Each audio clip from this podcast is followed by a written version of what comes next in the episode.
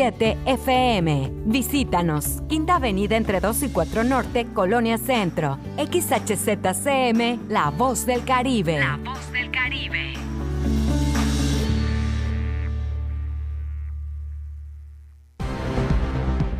Ha llegado el momento del resumen informativo de la tarde. Estamos en la media con Porfirio Ancona. Comenzamos.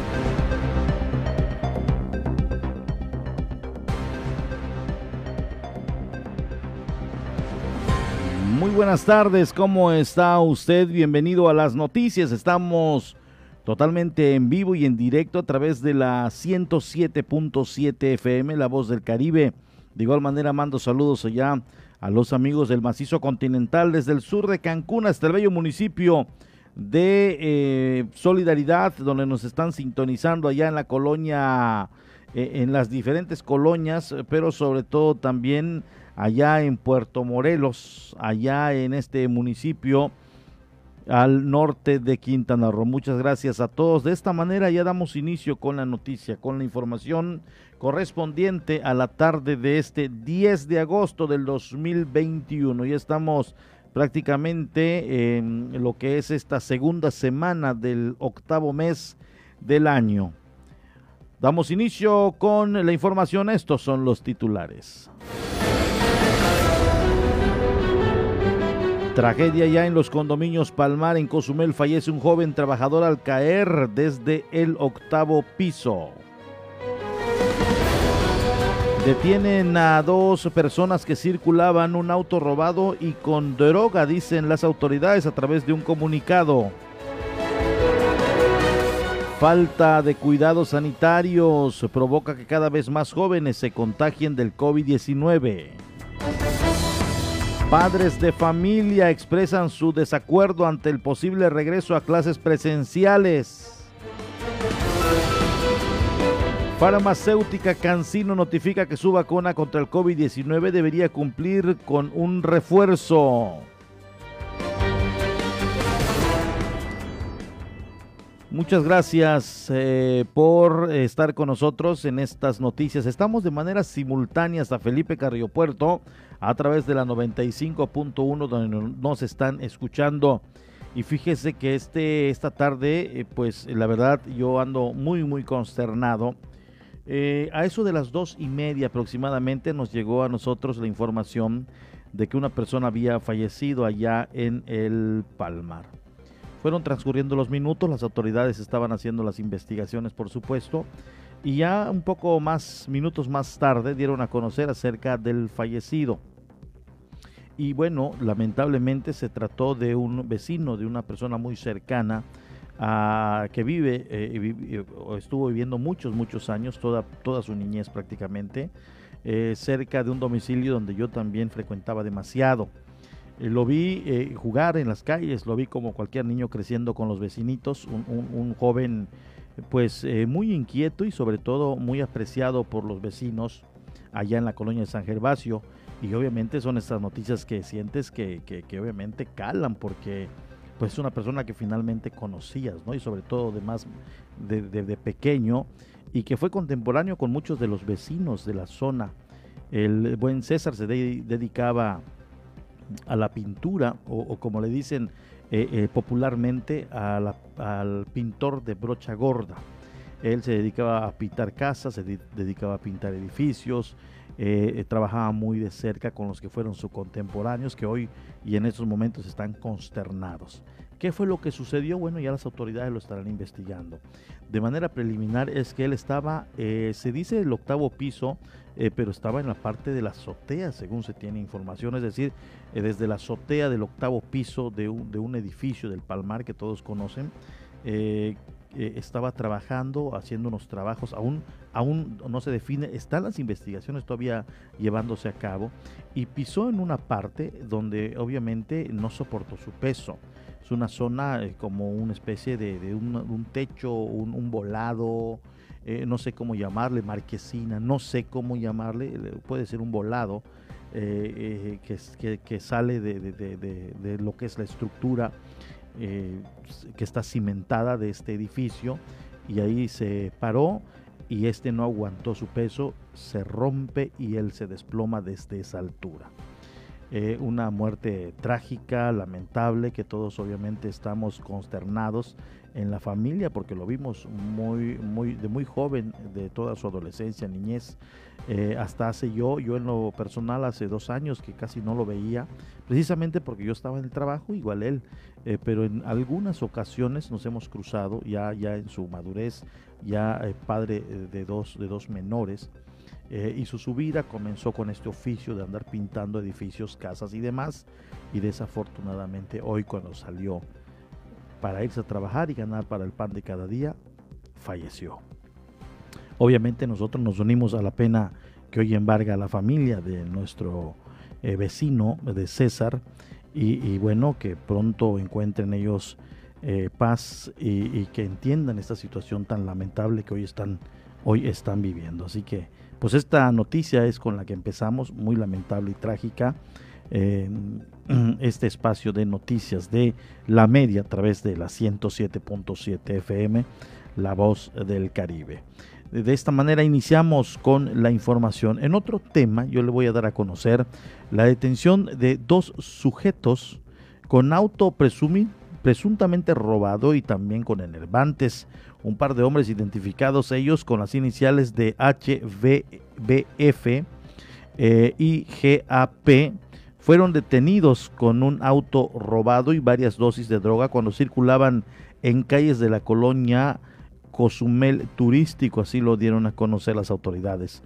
La presencia sospechosa de ambos sujetos originó el reporte al 911 y posteriormente un operativo que derivó en su captura por parte de elementos de la Fiscalía General del Estado. En un comunicado se detalló que el auto en el que viajaban estos hombres era un tipo clásico eh, color blanco con placas sobrepuestas. Además indicó que los dos detenidos llevaban consigo varias dosis de marihuana, cocaína y cristal. Al final fueron puestos a disposición de la Fiscalía Especializada de Combate al Narcomenudeo.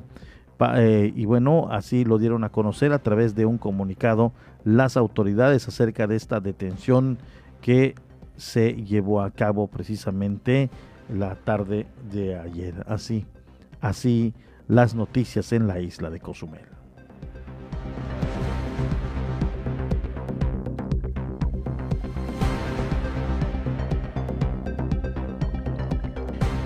En otra información le digo, padres de familia expresan su desacuerdo ante el posible regreso a clases presenciales el próximo 30 de agosto aseguran elegir en la medida de lo posible la continuidad de la modalidad virtual.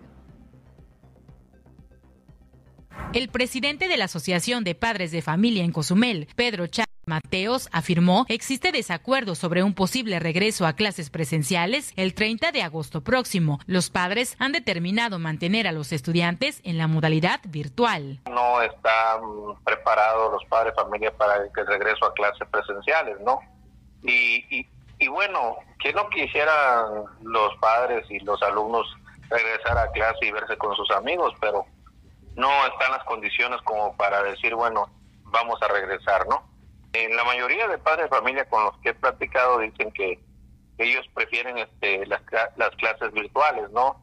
Hasta que pues esta ola de COVID se acabe, porque pues ahorita ya está atacando a los niños de muy pequeños, ¿no? Hay niños este, de meses que ya presentan COVID y, y bueno, a, los, los, niños al regresar, pues se van a estresar porque no los van a dejar que ellos jueguen, que convivan como están acostumbrados, ¿no? En ponerse de acuerdo con la Secretaría de Educación para que cuando sea conveniente regresar. Es importante tomar en cuenta el incremento de contagios y el riesgo de los infantes y adolescentes en contraer este virus. Yo, yo creo que sería prudente esperar que esta delta de COVID eh, llegue a, su fin, si es que va a llegar, porque eh, se quita el COVID y llega la delta del COVID y ahora no sé qué vaya a llegar. Entonces, lo que sí te puedo decir es que hay gente que se está muriendo, ¿no? Y hay gente que está en los hospitales y eso es una realidad. La decisión que se tome sea para bien de los de los alumnos, sea para bien de los maestros, porque también los maestros se les va a cargar más el trabajo, porque pues van a tener que cuidar a, los muchachos que no que no se que, no se junten que no se abracen hay muchas cosas que eh, eh, por, por esa razón no se podría volver a clases presenciales, ¿no? Buscarán una reunión próximamente con autoridades educativas para tratar este tema. Yo creo que sí vamos a reunirnos. Creo que sí es es este menester reunirse para tomar una decisión, no no nada más de de uno, no, sino en conjunto para que todo esté bien.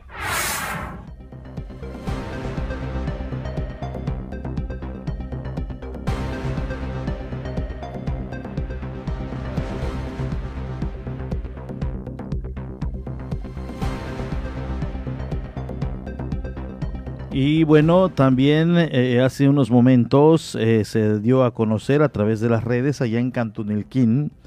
Eh, este día llegaron las cenizas del profesor Eliezer Martín, Eliezer Martín un profesor que estuvo en educación física por muchos años, estuvo dirigiendo varios equipos de fútbol, estuvo muy involucrado en la cuestión deportiva y desafortunadamente hace unas semanas atrás se contagió del COVID-19. Tuvo que ser trasladado a Mérida, donde ahí fue atendido y lamentablemente perdió la vida el domingo.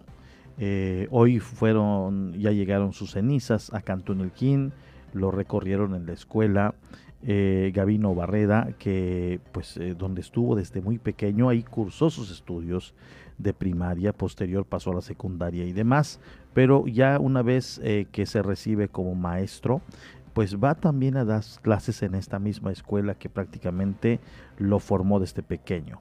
Eh, ahí lo recibieron un, pues un número importante de la comunidad por lo que representaba, por lo que hacía por el deporte en Cantunilquín y también estuvieron sus familiares, amigos y conocidos. Descanse en paz el profesor Eliezer Martín allá en Cantunilquín, un gran amigo también a quien por muchos años eh, saludé, por muchos años eh, tuve la oportunidad de convivir con él.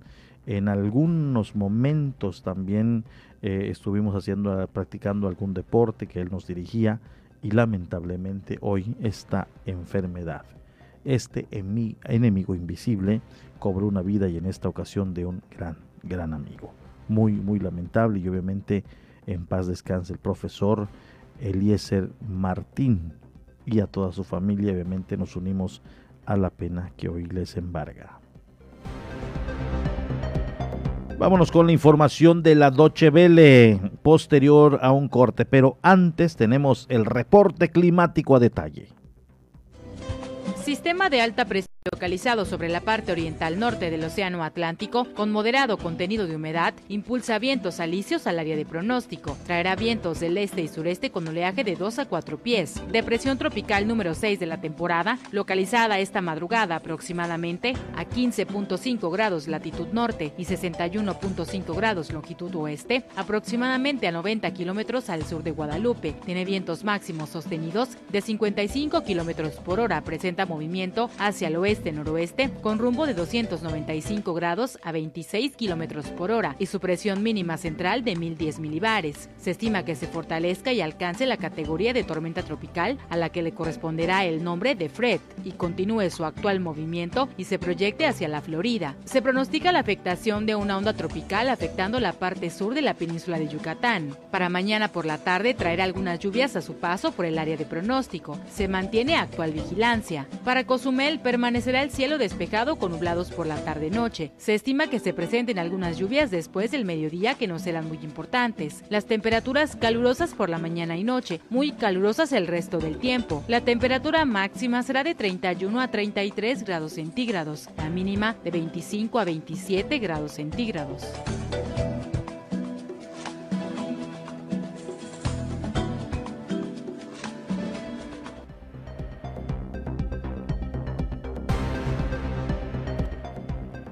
La información de la Doche Vele a través de ambas frecuencias, 95.1 y 107.7 FM.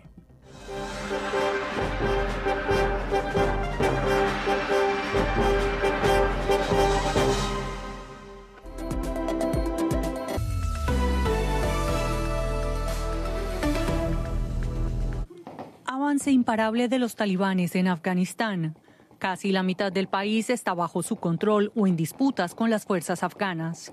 En las conversaciones internacionales que se celebrarán esta semana en Doha, el negociador de los Estados Unidos en el país, Salmai Khalilzad, presionará a los talibanes para que detengan su ofensiva militar, según informaciones del Departamento de Estado. La Cruz Roja dio a conocer por su parte que en la última semana han atendido a más de 4.000 heridos de guerra. Naciones Unidas alerta sobre el creciente número de víctimas civiles de la ofensiva talibán. Los actuales incendios forestales en Rusia abarcan un área de 1,5 millones de hectáreas. De acuerdo con proyecciones del Fondo Mundial para la Naturaleza, este año sería el cuarto peor del siglo. Las causas de estos incendios forestales incluyen las quemas intencionales de pastizales, las consecuencias del cambio climático y la falta de recursos para combatir incendios forestales de grandes extensiones. Anualmente arden en promedio 15 millones de hectáreas de bosques.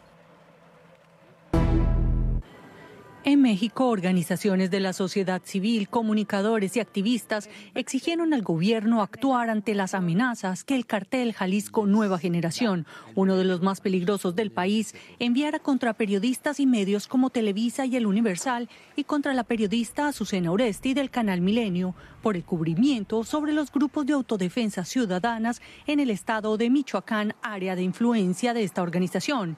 México se consolida como el país más peligroso del hemisferio occidental para el periodismo, según el Comité de Protección de Periodistas. Este lunes y ante un tribunal de Nueva York, Virginia Giuffre denunció al príncipe Andrew de abusar sexualmente de ella cuando era menor de edad en varias oportunidades y a través de la extensa red de tráfico sexual del financiero Jeffrey Epstein y su amiga Ghislaine Maxwell. A pesar de que en el pasado el príncipe desmentido las acusaciones, su asociación con Epstein lo obligó a retirarse de sus representaciones en nombre de la realeza. Leo Messi ya está en París. La superestrella argentina aterrizó este martes por la tarde en París, donde centenares de aficionados esperaban a la salida del aeropuerto. El internacional argentino, seis veces ganador del Balón de Oro, llega como agente libre tras no renovar con el Barça y firmará un contrato de dos años con otro opcional a cambio de un salario de 40 millones de euros por temporada, según la prensa francesa.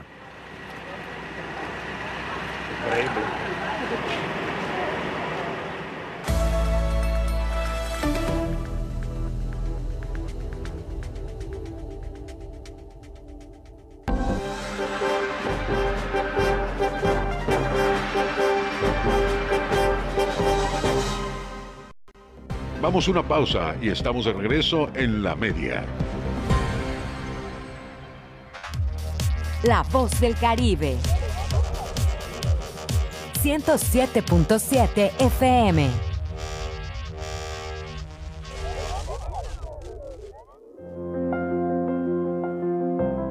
Temporada de huracanes 2021. Conoce el sistema de alerta temprana para ciclones tropicales. Alerta amarilla, peligro moderado, acercamiento preparación, alejamiento seguimiento. La alerta amarilla se establece cuando una perturbación se ha acercado a una distancia tal que haga prever el impacto de la línea de vientos de 63 km por hora en un área afectable en un tiempo de entre 60 y 12 horas dependiendo de su intensidad. Se emitirán boletines cada 6 horas la población deberá mantener mayor atención a la información oficial, conocer la ubicación de los refugios temporales, tomar medidas de autoprotección y estar preparado para una posible evacuación. Recuerda, en esta temporada de huracanes, la prevención es la mejor opción. Ayuntamiento de Cozumel En 107.7 FM logramos llevar hasta ti la esencia de las ondas sonoras, los contenidos adecuados para tu diario vivir, para que tengas entretenimiento, información, cultura, música en todos los géneros y estilos, información constante del actuar de nuestra isla, del Caribe, del estado, del país y del mundo entero. Es decir, en 107.7 FM hacemos radio. Somos radio, es la radio. 107.7 FM, hacemos radio.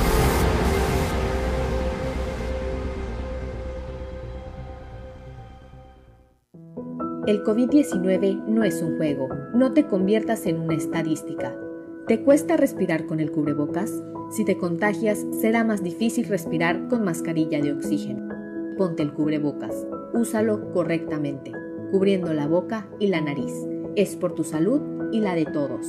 No bajemos la guardia. Esta lucha sigue. Ayuntamiento de Cozumel. En el Caribe mexicano se escucha una frecuencia. 107.7 FM, transmitiendo desde Cozumel, Quintana Roo. Si viene usted a Cozumel, disfrutando sus amores, si viene luna de miel, coma muchos caracoles.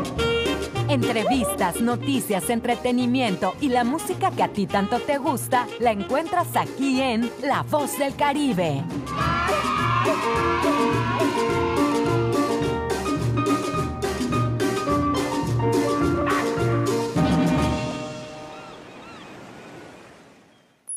Quintana Roo lo construimos todos. Nos une la alegría, el esfuerzo y la solidaridad. Nos une la confianza para liderar un cambio de verdad. Ser quintanarroense es luchar cada día en hospitales, en tu lugar de trabajo y en cada hogar. Es actuar juntos para superar cualquier dificultad. Es tener confianza en nuestros nuevos héroes. Confianza en el futuro. Confianza en nuestra gente. Confianza por Quintana Roo, el partido de la identidad. La voz del Caribe, 107.7 FM, transmitiendo desde Cozumel, Quintana Roo. Temporada de huracanes 2021. Conoce el sistema de alerta temprana para ciclones tropicales. Alerta naranja, peligro alto. Acercamiento alarma, alejamiento alarma. La alerta naranja se establece cuando una perturbación tropical se ha acercado a una distancia tal que haga prever el impacto de la línea de vientos de 63 km por hora en un área afectable en un tiempo de entre 36 y 6 horas dependiendo de su intensidad. Se emitirán boletines cada 3 horas. La población deberá atender las instrucciones de las autoridades. Evacuar zonas y construcciones de riesgo. Permanecer en resguardo y suspender actividades de navegación marítima. Recuerda, en esta temporada de huracanes, la prevención es la mejor opción. Ayuntamiento de Cozumel. Estás escuchando 107.7 FM La Voz del Caribe. Desde Cozumel, Quintana Roo. Simplemente radio. Una radio con voz. La Voz del Caribe. Ya estamos de nuevo con la información. La media.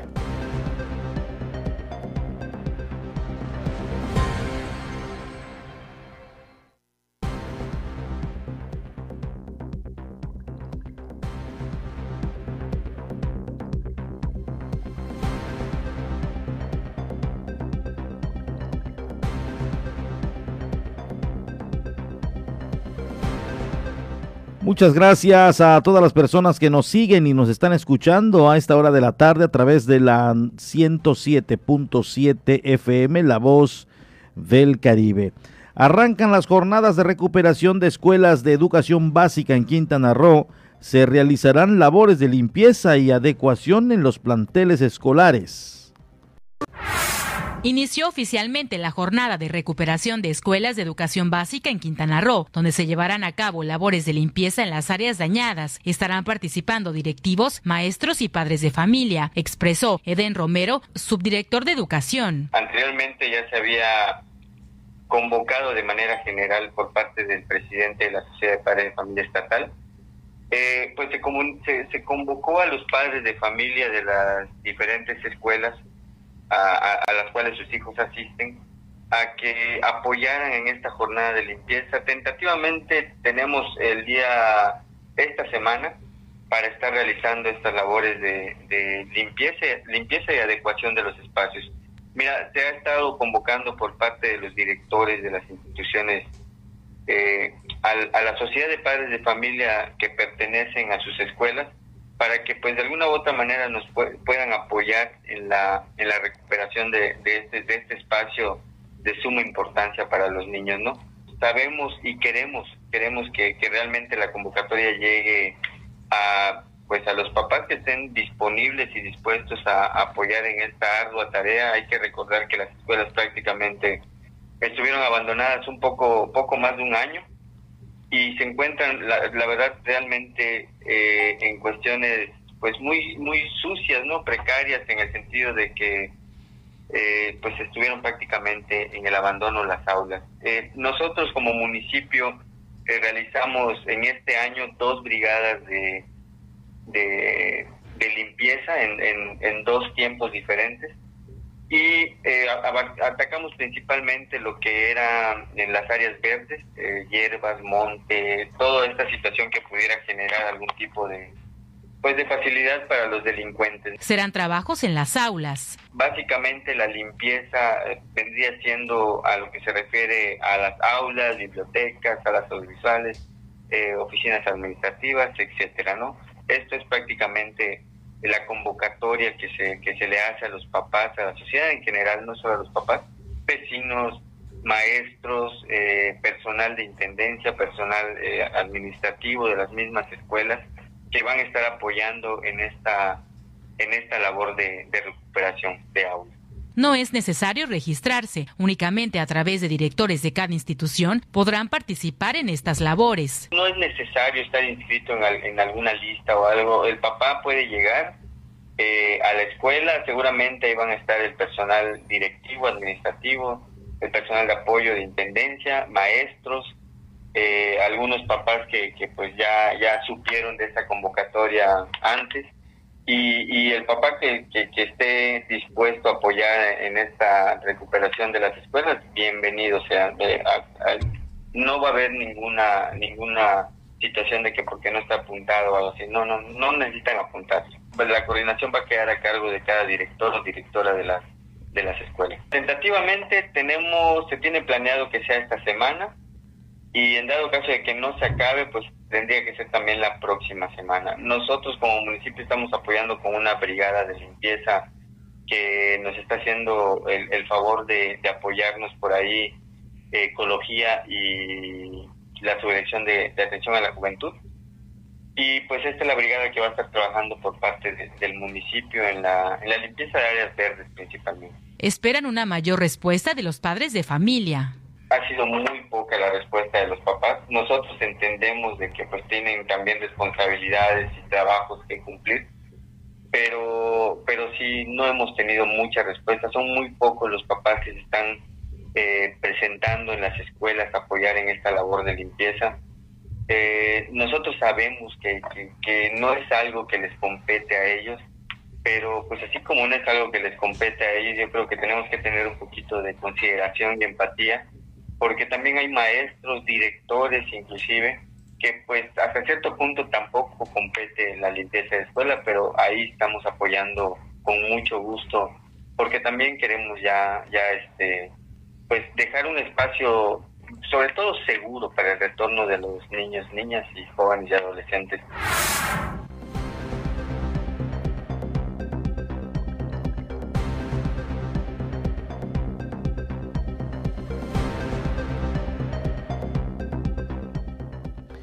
Seis con treinta y seis minutos, seis con treinta y seis minutos, continuamos con más información.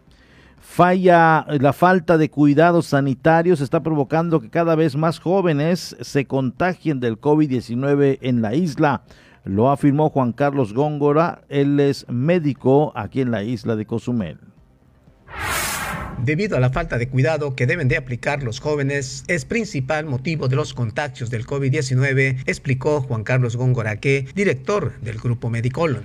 Definitivamente, todos los lugares que están y no siguen sus protocolos, inclusive los mínimos que es tener un cubrebocas puesto, pues obviamente van a haber más contagios. Sin embargo, ahí tenemos que valorar pues qué es lo que se está haciendo a nivel municipal. Hay, que ver que existen las dependencias que se deberían encargar de ver estos lugares. Y sí, desgraciadamente hay, hay muchas cantinas, muchos lugares en donde se va. Agregando el profesionista de salud que hasta el momento se atiende en el promedio de las 80 personas diarias y los jóvenes son los de mayor riesgo. Contagios existen un montón. En este momento estamos atendiendo más de 80 personas al día en cuestión de pruebas COVID y han salido muchos, muchos pacientes con positividad. Sin embargo, eh, como les comento, hay mucho positivo, pero paciente grave hay muy poco. Y esto es porque el rango de edad que ya no está inmunizado o que no está vacunado es ya de menor edad y en ellos la incidencia eh, o la gravedad en ellos es muy baja. Así que tenemos un tiempo, por ejemplo, se ha visto también, inclusive ayer salió lo de la vacuna Cancino, que después de seis meses habría que inmunizar otra vez a, a, los que recibieron esta vacuna. Por último, dijo que tan solo el fin de semana fallecieron dos personas que no contaban con la vacuna. Los hospitales tienen baja ocupación, pero en los consultorios la mayor presencia de personas con esta enfermedad. Sí, sobre todo la semana pasada hubieron dos decesos. Eh, sí, y, desgraciadamente son personas no vacunadas. Hasta el momento no he notado, sobre todo en mi práctica personal, personas que estén vacunadas con las dos dosis, que estén enfermos y graves, porque sí ya me tocó atender personas con dos dosis, pero que no desarrollan una enfermedad grave. Me ha tocado ver pacientes que tienen una sola dosis y que desarrollan una enfermedad moderada y muchos actualmente de 18, 20, 15 años, 13 años, pero que no desarrollan una enfermedad grave. Por eso le digo, sí hay mucho contagio, pero no está llegando a los hospitales. El termómetro del hospital en este momento se encuentra tranquilo. El termómetro se pasó a los consultorios. Es momento de enterarnos de la, de la noticia humanitaria, la de la Organización de las Naciones Unidas y posterior a un corte.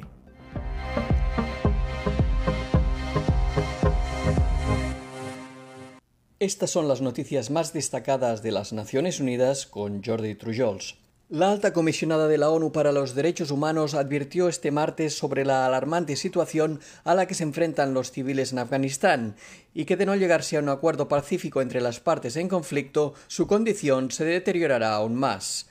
Michelle Bachelet instó a actuar para evitar consecuencias calamitosas entre la población, ya que la reciente escalada de violencia y las continuas violaciones de los derechos humanos provocan consecuencias desastrosas para los afganos. Bachelet destacó que desde el 9 de julio han muerto al menos 183 civiles y más de 1.100 han resultado heridos en solo cuatro ciudades, Lashkar Gah, Kandahar, Herat y Kunduz, pero estima que las cifras reales pueden ser mucho más altas. Las partes en conflicto deben dejar de luchar para evitar más derramamiento de sangre. Los talibanes deben cesar sus operaciones militares en las ciudades. A menos que todas las partes vuelvan a la mesa de negociaciones y lleguen a un acuerdo pacífico, la situación ya de por sí atroz para tantos afganos empeorará mucho, recordó. Bachelet se mostró especialmente preocupada por los primeros indicios de que los talibanes están imponiendo severas restricciones a los derechos humanos en las zonas bajo su control, en especial a las mujeres. La gente teme con razón que una toma de poder por parte de los talibanes borre los logros en materia de derechos humanos de las dos últimas décadas, destacó la alta comisionada.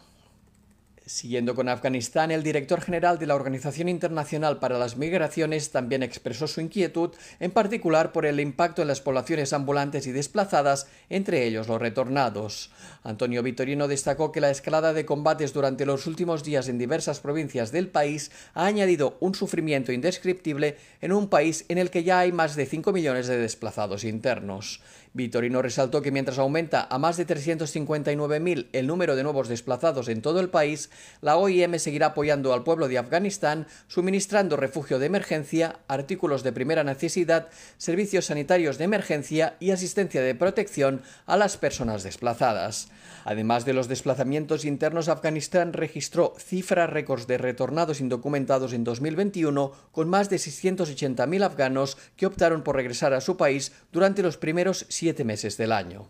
Durante junio y julio el Programa Mundial de Alimentos distribuyó ayuda alimentaria a más de un millón de personas en el noroeste y partes del sur de la región etíope de Tigray, una cifra que se ha quedado a la mitad de sus previsiones. La grave escasez de alimentos, de dinero en efectivo, de combustible y de equipos de telecomunicaciones operativos provocaron que solo se alcanzase la mitad de los objetivos del programa, incluida la ayuda a comunidades al borde de la hambruna. La agencia de la ONU pretende llegar a 2,1 millones de personas con asistencia alimentaria a partir de agosto y necesita al menos 6.000 toneladas métricas de alimentos cada semana para hacerlo. La inseguridad y las limitaciones operativas durante las últimas semanas han impedido suministrar estas cantidades en. Los datos preliminares de una evaluación nutricional muestran tasas de desnutrición aguda global cercanas al 30% para los niños menores de 5 años y hasta el 80% para las mujeres embarazadas y lactantes. El programa necesita 79 millones de dólares para seguir ampliando su respuesta hasta finales de año. Por su parte, la Agencia de la ONU para los Refugiados informó que ha recuperado el acceso de los campos de Mai Aini y Adi Harush que acogen a refugiados eriteos en Tigray. Los violentos enfrentamientos en las zonas próximas a los campos impedían el acceso del personal de la organización desde el 13 de julio. La entrega de la asistencia humanitaria para los 20.000 refugiados de ambos campos se reanudó el pasado jueves. Sin embargo, el acceso es aún limitado dada la compleja situación de seguridad y los refugiados continúan enfrentándose a terribles condiciones de vida. Algunos servicios básicos como la asistencia sanitaria siguen sin estar disponibles y se agota el agua potable. ACNUR reclama un paso seguro que permita trasladar a los refugiados desde los campamentos al nuevo emplazamiento de Alenguac, situado cerca de la ciudad de Dabat, a unos 135 kilómetros. Y hasta aquí las noticias más destacadas de las Naciones Unidas.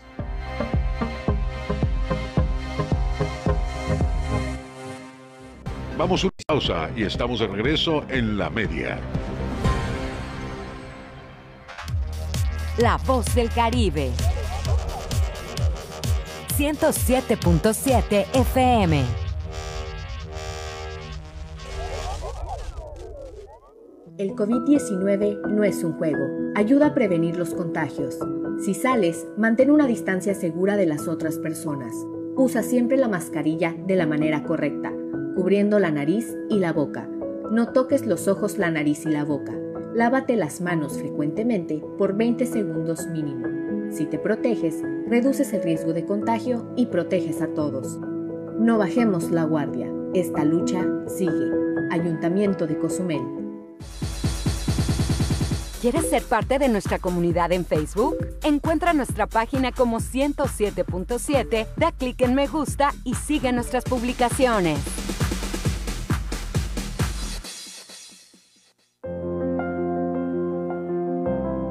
Temporada de huracanes 2021. Conoce el sistema de alerta temprana para ciclones tropicales. Alerta azul. Peligro mínimo. Acercamiento aviso. Alejamiento aviso. La alerta azul se establece cuando se ha detectado la presencia de una perturbación tropical o cuando ésta permanece a 72 horas de la posibilidad de que la línea de vientos de 63 km por hora del ciclón comience a afectar. Se emitirán boletines cada 24 horas.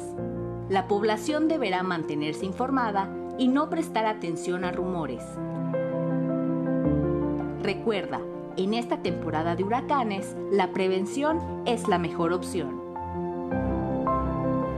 Ayuntamiento de Cozumel. En 107.7 FM logramos llevar hasta ti la esencia de las ondas sonoras, los contenidos adecuados para tu diario vivir, para que tengas entretenimiento, información, cultura, música en todos los géneros y estilos, información constante del actuar de nuestra isla, del Caribe, del estado, del país y del mundo entero. Es decir, en 107.7 FM hacemos radio. Somos radio, es la radio. 107.7 FM, hacemos radio.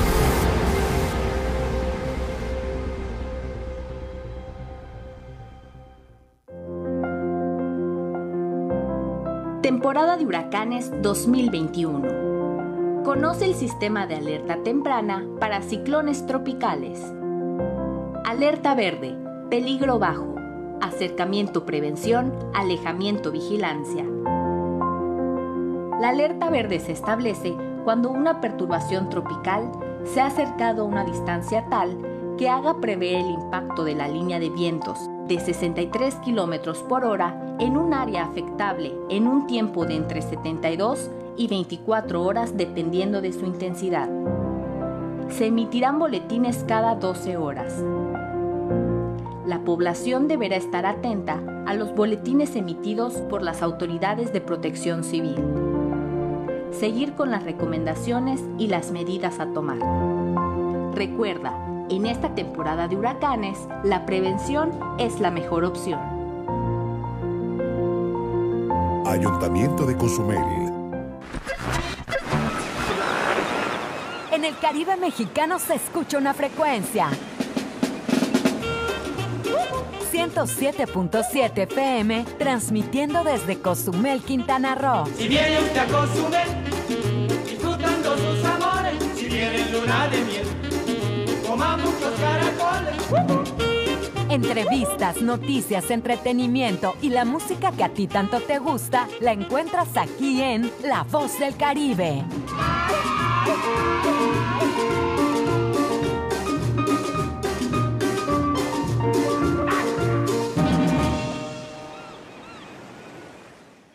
El COVID-19 no es un juego.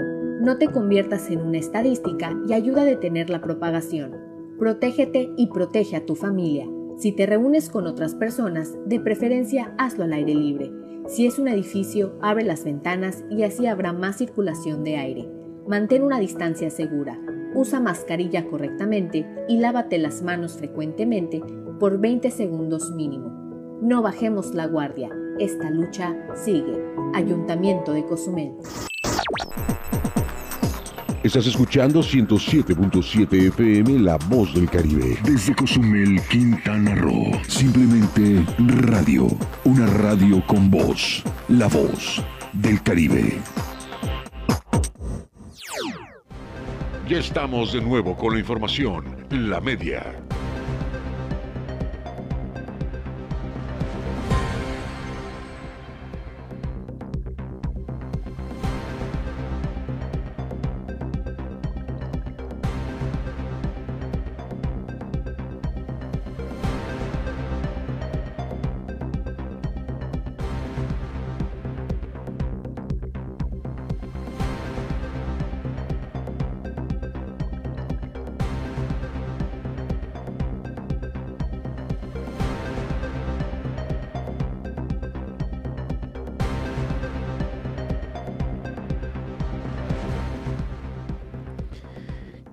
Damos más información acerca de los temas que hoy tenemos preparado para todos ustedes. El gobernador de Quintana Roo, Carlos Joaquín González, afirmó mantener reuniones con Insabi para erradicar la falta de medicamentos y material que existen actualmente en la entidad.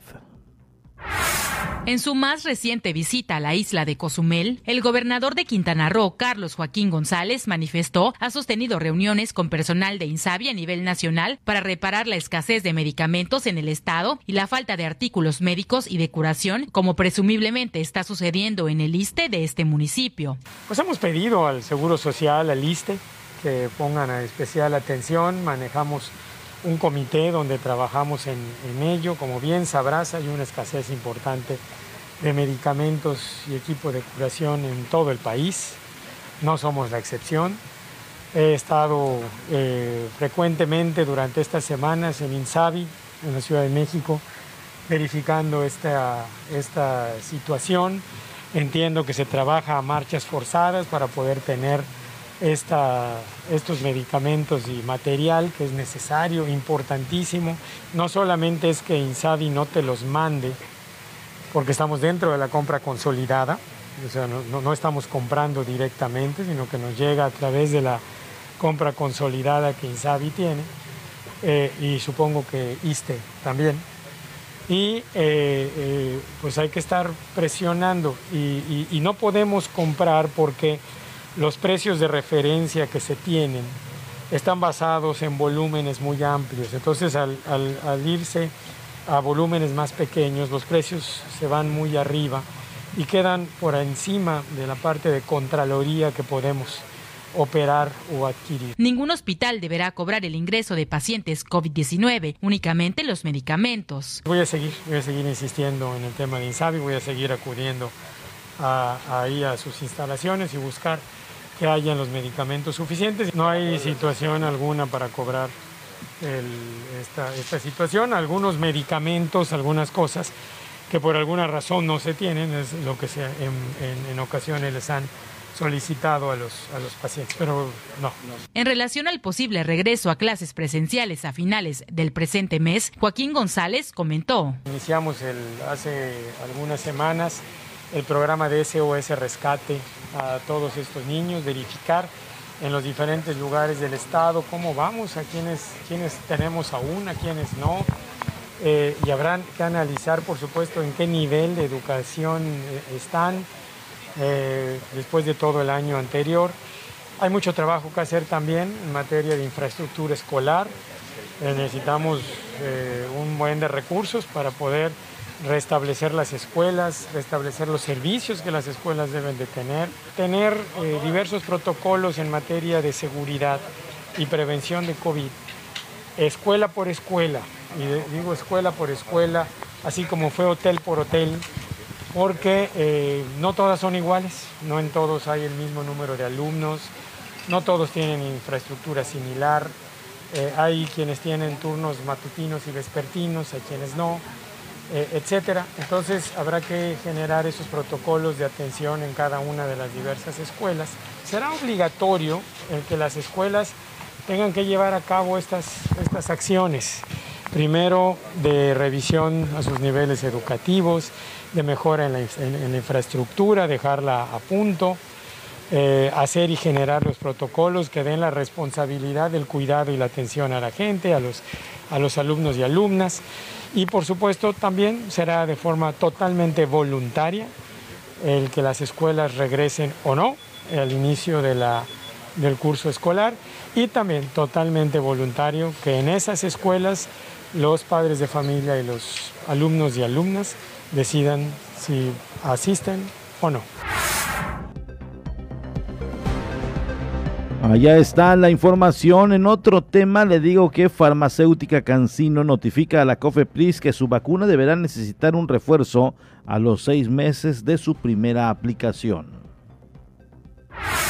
La biofarmacéutica Cancino Biologics informó que su vacuna, hasta ahora unidosis contra el virus SARS-CoV-2, requiere de una segunda aplicación a los seis meses de haber sido administrada con el objetivo de reforzar hasta ocho veces su protección. Por lo anterior, ya notificó a la Comisión Federal contra Riesgos Sanitarios de estos resultados preliminares. El uso de su biológico como refuerzo a los seis meses de una primera aplicación logra que los niveles de anticuerpos neutralizantes se multipliquen por ocho, es decir, una segunda aplicación de la vacuna Cancino sí brinda mayor protección a quienes la han recibido y es segura. Con base en los resultados observados de manera preliminar, es claro que existe un beneficio en la respuesta de anticuerpos con la aplicación de una segunda dosis seis meses después de la primera. Estos resultados han sido entregados a la Autoridad Sanitaria Mexicana, señaló. La empresa de origen chino también aclaró que han obtenido resultados nuevos y contundentes de que los niveles de anticuerpos neutralizantes de su vacuna anti-COVID se mantienen elevados en casi 70% en las personas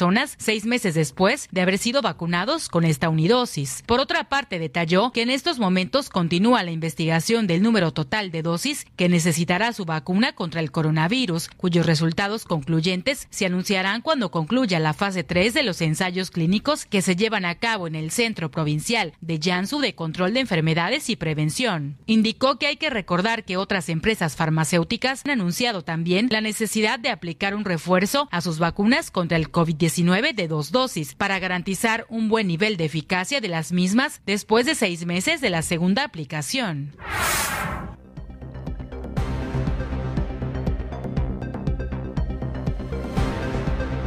Dieron inicio los trabajos de control arbario en la colonia Las Fincas eh, como finalidad o de prevenir el brote de moscos la Secretaría de Salud, a través del personal de vectores, llevan a cabo los trabajos de control larvario para evitar el brote de moscos en la colonia Las Fincas, dijo Hugo Pérez Rosas, jefe del Departamento de Vectores en Cozumel. Bueno, antes lo que se iniciaron fueron las actividades de control larvario en las colonias Fincas y Emiliano Zapata. Anteriormente estuvieron realizando actividades en lo que fue Colonia Ranchitos, estuvieron visitando toda la zona del kilómetro prácticamente 3 en adelante hasta el kilómetro 6 que hay varias colonias ahí, bueno, eh, son como eh, carreteras o caminos que tienen nombre como Rancho La Esperanza, eh, Carboneras, todo ese tipo de lugares que están un poquito retirados más de la mancha urbana, entonces estuvieron realizando actividades de prevención que vienen siendo las del control arbario para poder revisar lo que son sus depósitos dentro de las viviendas y dejar recomendaciones a los moradores de las casas.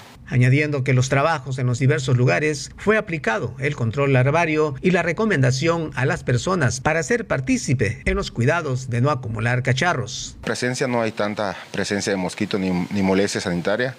Lo que sí tenemos son criaderos eh, que vienen siendo exclusivamente de la Aedes aegypti, que ese es el de, importancia para el programa porque es el transmisor de enfermedades como dengue, zika, chikungunya. Entonces, estas actividades preventivas, pues lo que eh, pretenden es concientizar a la, ciudadanía re, referente al tema del control físico que deben de hacer con sus depósitos, como bien lo dice el programa, que es, es voltear, tapar y lavar lo que son los recipientes. Entonces, en esto consiste más que nada la concientización hacia la ciudadanía. Al finalizar, precisó que las personas en otras colonias hacen caso omiso a estas recomendaciones. Sin embargo, se pretende que conjuntamente con autoridad de sanidad y ciudadanos se evite el brote de los moscos. Bueno, en el tema de que la gente eh, tome en cuenta las recomendaciones es un poquito eh, baja prácticamente. Eh, en la colonia 10 de abril manejamos un programa que se llama Casa, Saludable o Patio Limpio. La intención de este programa es concientizar a esa colonia en exclusivo para evitar que estemos utilizando tantos productos químicos en los depósitos de agua y que la gente entienda que lo más recomendable es hacer un control físico que, que viene siendo el voltear, tapar o tirar depósitos que no sirvan dentro de las casas y esto ayuda a controlar lo que es el mosquito transmisor sin necesidad de utilizar eh, productos químicos prácticamente. Ya el producto químico se ocupa solamente como última, eh, prácticamente último caso nada más de, de, que no se pudo controlar o la ciudadanía no pudo controlar sus depósitos y en las, en las temporadas de lluvias eh, brota demasiado mosco o demasiada molestia, pues es cuando tenemos que sacar el equipo pesado para poder hacer acciones de nebulización. Pero todo esto se puede prevenir si la ciudadanía con tiempo controla sus depósitos, elimina y voltea prácticamente.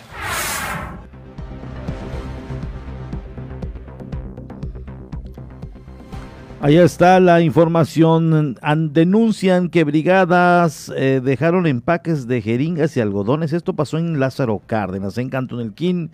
El surgimiento de un potencial foco de infección y contaminación en los alrededores del domo deportivo Terencio Taquetzal fue detectado y denunciado por vecinos de la zona. Resulta que en la jornada de vacunación, jeringas y los algodoncitos estos que ponían después de la aplicación de la vacuna quedaron regados allá en los domos y esto por supuesto que inquietó y, y a los a los vecinos de la unidad Terencio Taquetzal. Entonces, ojalá haya pues mayor atención en este sentido cuando se esté llevando a cabo la, los programas. Para empezar, que la gente no lleve basuras y desechos, porque queda después un reguero en los domos. Y segundo, que los que aplican las vacunas no hagan este tipo eh, de, de, acciones que tienen ahí los algodoncitos y las jeringas. Por supuesto que se puede generar ahí un foco de contagio, de infección y sobre todo que alguien pueda salir lesionado de los vecinos que viven por la zona.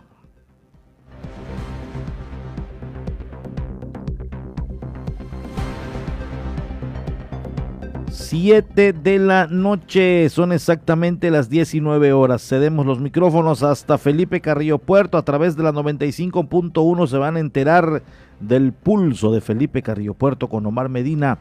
La información local y estatal lo tendrá en estos minutos 30, 30 minutos de noticia en Felipe Carrillo Puerto.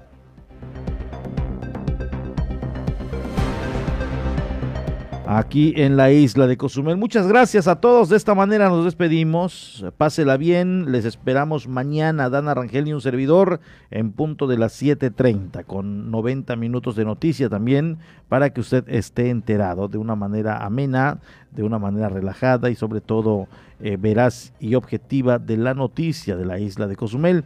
Muchas gracias por acompañarnos. Muy buenas tardes. Pásela bien. Esto fue La Media con Porfirio Ancona, el resumen noticioso de la tarde. Nos escuchamos en la próxima emisión.